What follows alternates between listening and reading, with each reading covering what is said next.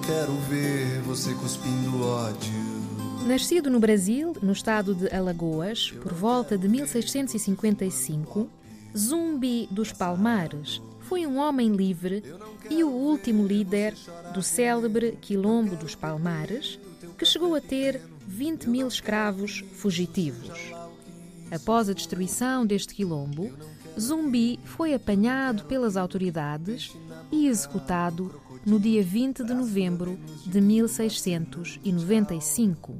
Essa data é hoje em dia assinalada no Brasil como o Dia da Consciência Negra. Se é assim, quero sim. Acho que vim pra te ver.